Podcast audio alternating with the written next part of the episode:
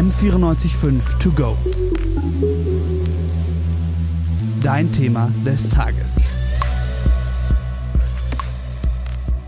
Ob den Matheunterricht, die LehrerInnen oder das frühe Aufstehen. Wahrscheinlich habt ihr alle etwas, das euch früher in der Schule so richtig genervt hat. Für mich war das das Schultasche packen. Jeden Tag muss ein anderes Heft oder Schulbuch mit und so oft hatte ich ein falsches Buch dabei und meine Schultasche war einfach immer nur unglaublich schwer. Ein paar SchülerInnen in Bayern müssten da aber heute nicht mehr durch. Ihre Schulhefte und Bücher wurden nämlich durch ein Tablet ersetzt. Ein netter Nebeneffekt vom neuen Pilotprojekt Digitale Schule der Zukunft des Bayerischen Kultusministeriums. Dabei soll der Unterricht digitaler gestaltet werden. Und das in einer 1 zu 1 Ausstattung. Heißt also ein digitales Gerät pro Schülerin.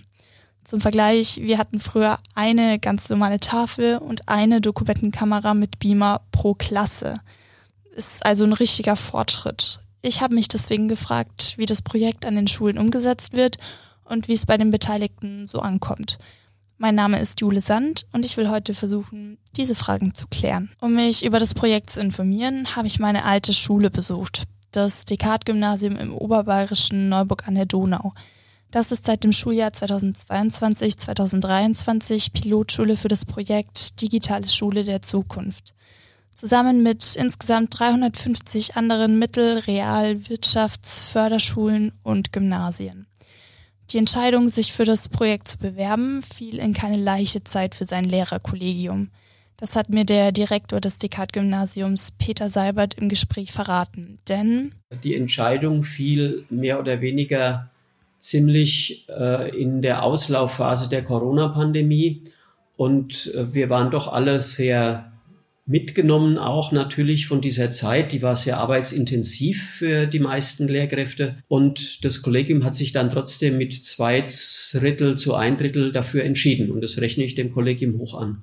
Hinzu kam, dass das Projekt Digitale Schule der Zukunft ziemlich schnell und auch sehr plötzlich aufgesetzt worden ist. Ich war auch so offen, dem Kollegium in der Konferenz mitzuteilen, dass das ein Sprung ins kalte Wasser wird. Dem Bayerischen Kultusministerium geht es bei dem Pilotversuch um zwei zentrale Fragen, wie Sie mir schriftlich mitgeteilt haben. Wie kann Unterricht mit digitalen Medien und Werkzeugen lernförderlich gestaltet und die Unterrichtsqualität verbessert werden? Und wie können wir an den Schulen Lernanlässe schaffen, denen Schüler und Schülerinnen 21st Century Skills für ein Leben in einer digitalen Lebens- und Arbeitswelt erwerben? Der Pilotversuch soll also Erkenntnisse darüber liefern, wie in Zukunft digitale Endgeräte im Unterricht eingesetzt werden können. Bei der Gestaltung des Projektes Digitale Schule der Zukunft wird auf bereits bestehende Ansätze, Konzepte und Erfahrungen aus der Praxis oder Schulversuchen zurückgegriffen. Digitalisierung an den Schulen ist ja an sich auch kein neues Konzept. Manche haben da eben schon Strukturen, auf die man aufbauen kann. Jede Schule kann aber nicht mitmachen. Die Schulen müssen sich bewerben und dafür natürlich auch einige Voraussetzungen erfüllen. Für die beteiligten Klassen muss zum Beispiel WLAN und genug Auflademöglichkeiten für die digitalen Geräte verfügbar sein. Außerdem muss das aktuelle Medienkonzept der Schule eingereicht werden und es braucht einen Plan, wie die Geräte im Unterricht eingesetzt werden sollen.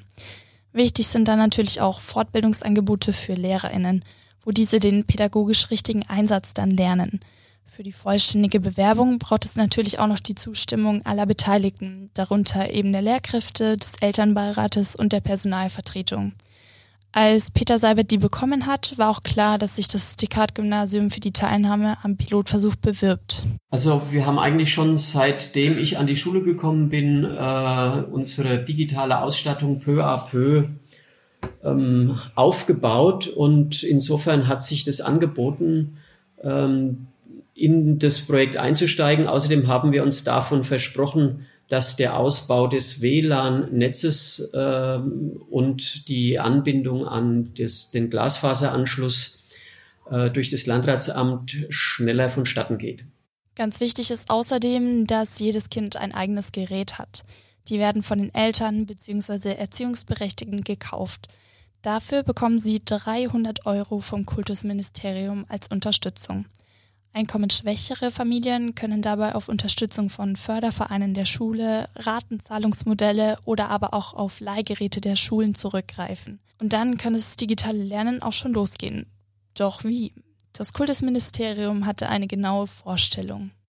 Idealerweise wird der Einsatz mobiler Endgeräte in verschiedenen Fächern und Jahrgangsstufen nicht nur in der Schule, sondern auch zu Hause und an außerschulischen Lernorten routiniert und regelmäßig integriert und fördert konstruktive und interaktive Lernaktivitäten sowie den Einsatz entsprechender Aufgabenformate. Das bedeutet, digitale Möglichkeiten werden genutzt, damit die Schüler und Schülerinnen sich möglichst aktiv mit den Unterrichtsinhalten auseinandersetzen, an ihr bisheriges Wissen anknüpfen können, passgenaue Unterstützung für den nächsten Lernschritt bekommen und intensiv mit den Mitschülern und Mitschülerinnen zusammen lernen. Die Schülerinnen sollen dabei nicht nur Mediennutzende sein. Sie sollen selbst Inhalte produzieren, um sich intensiver mit dem Stoff auseinanderzusetzen und zu lernen. Etwa indem sie selbst Erklärvideos, Mindmaps, E-Books, Präsentationen oder Websites erstellen, sich in Foren und Wikis zusammen Wissen aneignen, gemeinsam an Dokumenten arbeiten oder ihr eigenes Lernen in digitalen Lerntagebüchern reflektieren. Das Tablet soll also nicht als Heftersatz dienen, sondern die Möglichkeiten, Neues zu lernen, erweitern. Wie das Ganze in der Praxis funktioniert, hat mir Marcel Courachia erklärt. Er ist Musiklehrer am Descartes-Gymnasium und betreut auch den Pilotversuch. Also grundsätzlich ähm, von meiner Vorgehensweise ist, dass ich Dinge die ich teilweise in einer frontalen Arbeitsweise den Kindern beibringen musste, beibringen ja, konnte auch, ähm, auf die Kinder selbst übertrag und hier versuche das selbstgesteuerte Lernen mehr in den Fokus zu rücken, sodass die ähm, auch viel im Internet recherchieren und viel Eigenarbeit leisten. Auch die Arbeitsweise der Kinder hat sich enorm verändert. Ähm, grundsätzlich zur Arbeitsweise von den Kindern ist es so, dass die äh, hauptsächlich eben digital arbeiten, sprich ein digitales Heft führen mit bestimmten Apps, ähm, wohingehend auch der Unterricht angepasst werden kann, weil ich halt jetzt die Möglichkeit habe, äh, das Ganze viel multimedialer zu gestalten. Äh, man kann neben einer Erklärung noch ein Erklärvideo einfügen innerhalb von dem Heft. Man kann äh, Bilder einfügen, die man eben beschriften kann. Das sind alles Dinge, die davor schon auch möglich gewesen wären mit sehr viel Druckarbeit, aber äh, heute jetzt einfach um einiges einfacher ablaufen. Den SchülerInnen soll also multimediales Wissen vermittelt werden. Lehrer Korashia sieht aber auch noch andere Vorteile. Die SchülerInnen lernen zum Beispiel näher an der Lebenswelt. Das reale Leben besteht schließlich nicht aus stupidem Auswendiglernen, sondern viel mehr von eigenständiger Recherche und kollaborativer Arbeit. Bis jetzt klingt ja alles ziemlich positiv. Irgendein Haken muss es doch geben. Gibt es auch. Und einer heißt zum Beispiel Ablenkung. Klar, wenn ich mich damals in der Schule gelangweilt habe, habe ich auch andere Dinge gemacht, wie zum Beispiel so Doku oder Briefchen mit meinen Freundinnen hin und her geschrieben. Doch mit der Möglichkeit auf dem Tablet Spiele zu spielen, YouTube-Videos zu schauen und durch Instagram zu scrollen, ist die Gelegenheit der Ablenkung natürlich nochmal viel, viel größer. Kann man da überhaupt was gegen machen? Grundsätzlich gibt es da mehrere Möglichkeiten, wie man das kontrollieren kann. Die äh, einfachste Möglichkeit ist eigentlich, seinen Unterricht so zu gestalten, dass dafür gar keine Möglichkeit ist, sprich dieses selbstgesteuerte Lernen, was ich vorher schon angesprochen habe ähm, verlangt ja extrem viel Eigeninitiative und geht weg von diesem äh, typischen Unterrichtsgespräch auch, äh, wo ich halt am Ende der Stunde dann ganz leicht nachvollziehen kann, wenn denn jemand jetzt nur YouTube-Videos geschaut hat oder sich fremd beschäftigt hat, weil dann einfach keine selbst erbrachte Arbeit vorliegt. Seit dem laufenden Schuljahr hat das Descartes-Gymnasium noch eine weitere Maßnahme eingeführt. Auf den Geräten der SchülerInnen wurde ein sogenanntes Mobile Device Management System installiert. Dabei werden gewisse Apps wie YouTube, TikTok oder Instagram während der Schulzeit geblockt. Die Apps sind also nicht aufrufbar. Das tut der Beliebtheit des Projektes aber keinen Abbruch. Bei 80 Prozent der SchülerInnen des Descartes-Gymnasiums kommt die Teilnahme am Pilotversuch wirklich sehr gut an, wie Herr Korashir mir erzählt hat. Bei den übrigen 20 Prozent sind welche dabei, die ähm, sich tatsächlich das analoge Arbeiten zurückwünschen, aus verschiedensten Gründen. Ähm, die, die sich das analoge Arbeiten zurückwünschen, kann auch daran liegen, eben an der bereits erwähnten, nicht immer 100% funktionierenden IT-Struktur, dass da einfach der, der Geduldsfaden auch bei den Kindern schon reißt, wenn das WLAN zum 20. Mal in der Woche nicht funktioniert. Schuldirektor Seibert macht noch einen anderen Grund für die große Zustimmung der SchülerInnen aus. Weil natürlich jeder auch sich davon eine, ja, was Neues einfach im Unterricht versprochen hat jetzt mit iPads und äh, der Zuschuss ist natürlich auch eine gewisse Verlockung.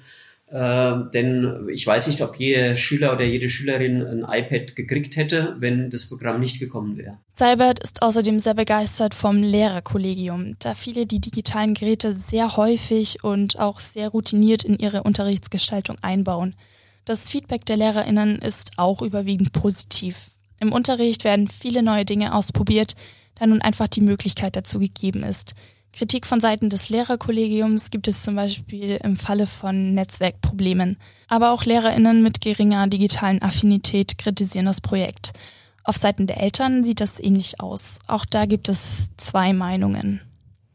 Die sagen, sie äh, sehen Verbesserungen im Verhalten von ihrem Kind, dass halt die Arbeitsweise sich verändert hat, dass gegebenenfalls auch sie das Gefühl haben, dass ein größerer Lernerfolg entsteht. Ähm, aber gleichzeitig gibt es auch eben Eltern, die sagen, ich habe völlig die Kontrolle über mein Kind verloren, weil ähm, eben nur noch gezockt wird oder nur noch im Internet rumgehangen wird. Eine ähnliche Aussage habe ich auch vom Bayerischen Kultusministerium bekommen. Das alles ist aber natürlich super individuell und abhängig vom jeweiligen Kind.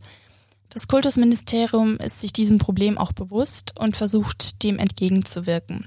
Es bietet den Eltern und Erziehungsberechtigten deswegen Informationsangebote zur Medienerziehung und der häuslichen Lernbegleitung an.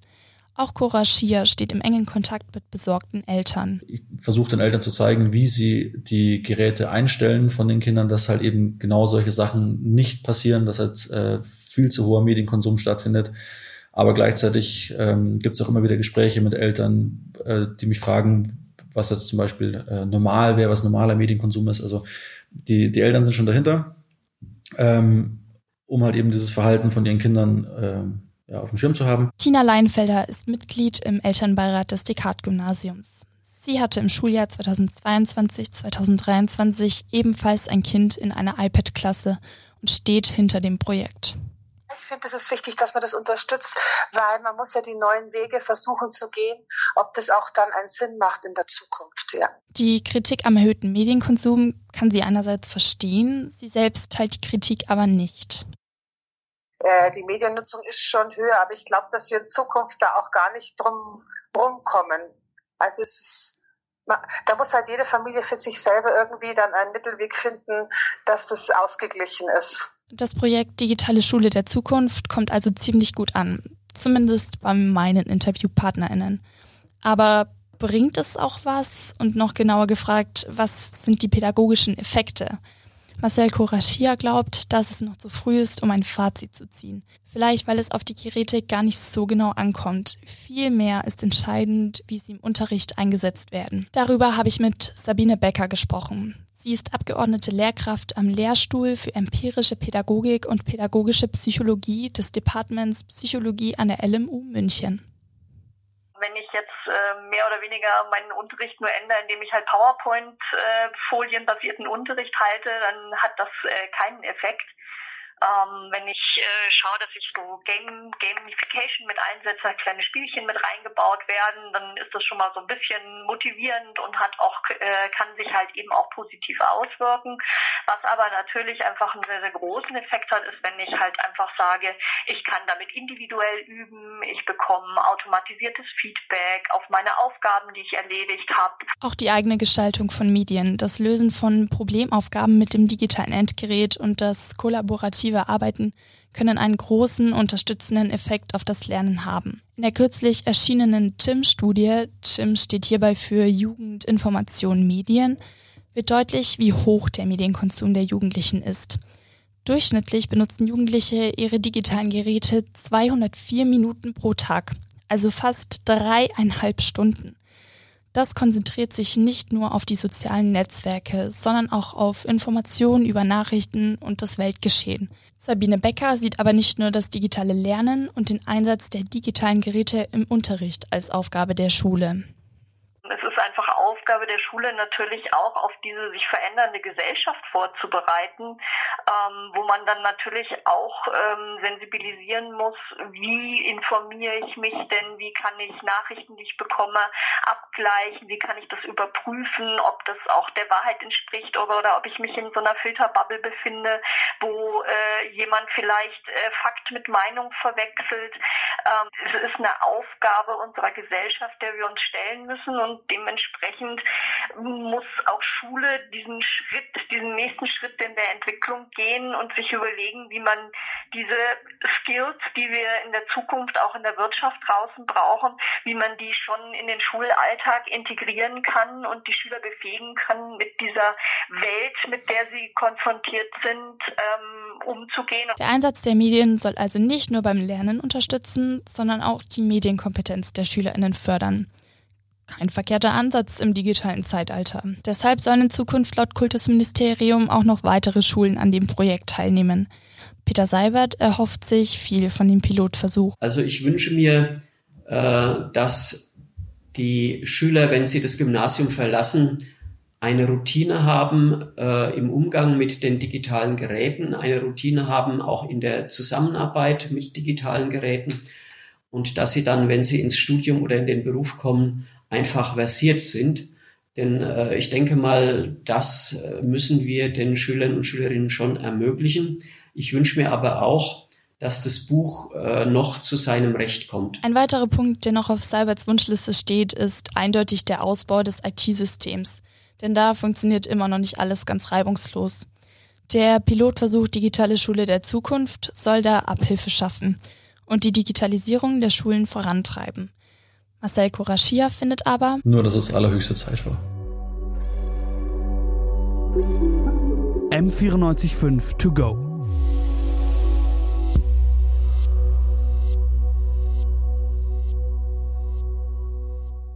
M945 To Go ist eine M945 Produktion. Ein Angebot der Media School Bayern.